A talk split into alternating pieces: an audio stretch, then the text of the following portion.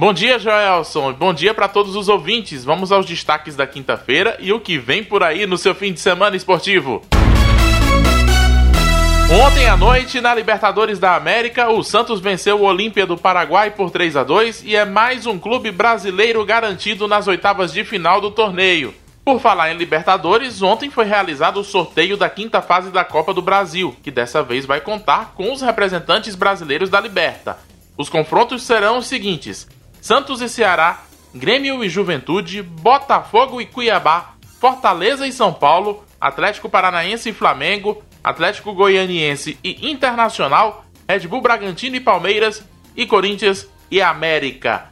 Ontem também aconteceu o sorteio da fase de grupos da Liga dos Campeões da Europa.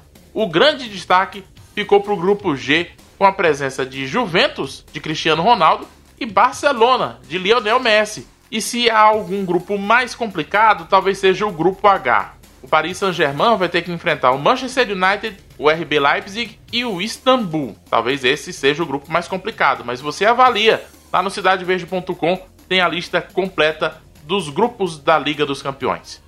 Por falar em PSG, no Campeonato Francês, hoje tem Neymar em campo. O Paris Saint-Germain vai enfrentar o Angers às 4 da tarde.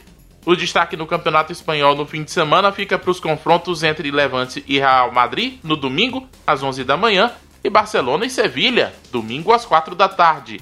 Eu destaco para você no Campeonato Inglês Manchester United e Tottenham. As duas equipes jogam no domingo ao meio-dia e meia. E no campeonato italiano teremos Juventus e Napoli no domingo, às 15 para as 4 da tarde.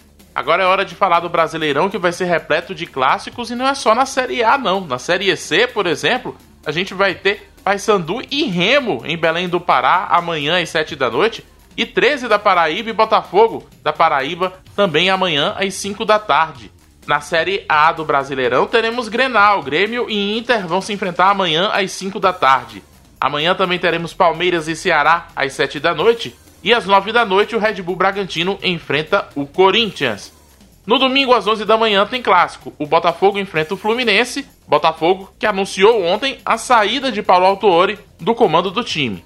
Também no domingo, às 4 da tarde, teremos Flamengo e Atlético Paranaense e Curitiba e São Paulo. Às 18h15 no domingo, tem Bahia e Esporte, Fortaleza e Atlético Goianiense e Goiás e Santos. E agora, no novo horário do futebol brasileiro, domingo 8h30 da noite, o líder Atlético Mineiro vai encarar o Vasco. Na Série B, eu destaco os clubes nordestinos que vão jogar no sábado, às 4 da tarde, tem Náutico e Confiança. E às 4h30, o Sampaio Corrêa vai enfrentar o CSA de Alagoas. Também no sábado, às 10 da noite, o líder Cuiabá vai enfrentar o Cruzeiro, que acabou de sair da zona de rebaixamento. E na Série E do Campeonato Brasileiro, o River, que é líder do grupo, vai enfrentar o Motoclube fora de casa. O Altos também vai jogar fora de casa contra o Juventude de São Mateus do Maranhão. Os dois jogos vão acontecer amanhã às três e meia da tarde. Por falar em futebol piauiense, começa amanhã às quatro da tarde no estádio Gerson Campos em Oeiras, a segunda divisão do Campeonato Piauiense. O confronto será entre Oeirense e Fluminense. Somente três times disputam o torneio. O Tiradentes é a outra equipe que folga na rodada. Das três equipes, duas vão subir para a Série A do Campeonato Piauiense do ano que vem. Agora, se você não está querendo saber de nada de futebol no fim de semana, eu vou dar outras dicas para você. Hoje tem mais um jogo das finais da NBA, o basquete masculino dos Estados Unidos. O Los Angeles Lakers vai enfrentar o Miami Heat às 10 da noite. No domingo já está marcado o terceiro jogo entre Heat e Lakers às 8h30 da noite. O Los Angeles Lakers de LeBron James já venceu a primeira partida das finais. E se o Lakers vencer mais três jogos, garante o título da temporada. Para fechar, a gente não tem Fórmula 1 nesse fim de semana, mas vamos ter muito ciclismo. Para começar, tem o Giro de Itália, que amanhã dará sua largada em Monreale em direção a Palermo.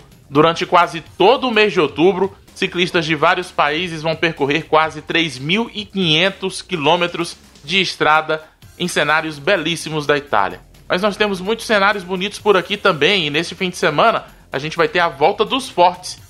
A prova acontece no domingo, em Altos, e é a retomada do ciclismo piauiense desde a suspensão de todos os eventos em março por conta da pandemia do novo coronavírus.